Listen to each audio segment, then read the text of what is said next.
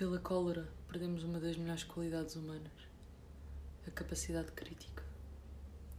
Temos um bom cérebro que os outros mamíferos não têm, que nos permite julgar o que é bem e o que é mal, não só em termos dos problemas de hoje, mas em relação a 10, 20 ou mesmo 100 anos futuros.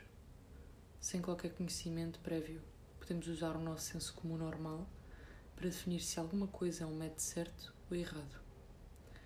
Podemos decidir que, se fizermos assim e assim, alcançaremos tais e tais efeitos. Mas se o nosso espírito estiver entregue à ira, perdemos esse poder de crítica. E uma vez perdido, é bem triste. Fisicamente sois seres humanos, mas mentalmente sois incompletos.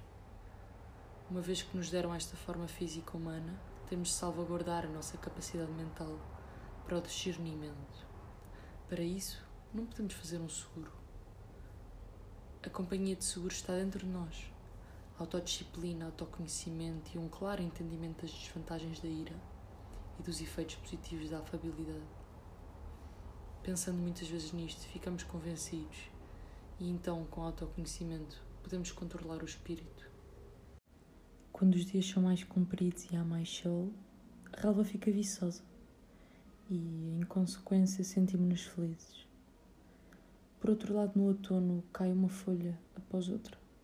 Aquelas lindas plantas parecem mortas e não nos sentimos muito felizes. Porquê? Suponho que é porque lá no fundo a nossa natureza humana gosta do que é construtivo e não gosta do que destrói. Naturalmente, toda a ação destrutiva é contra a natureza humana.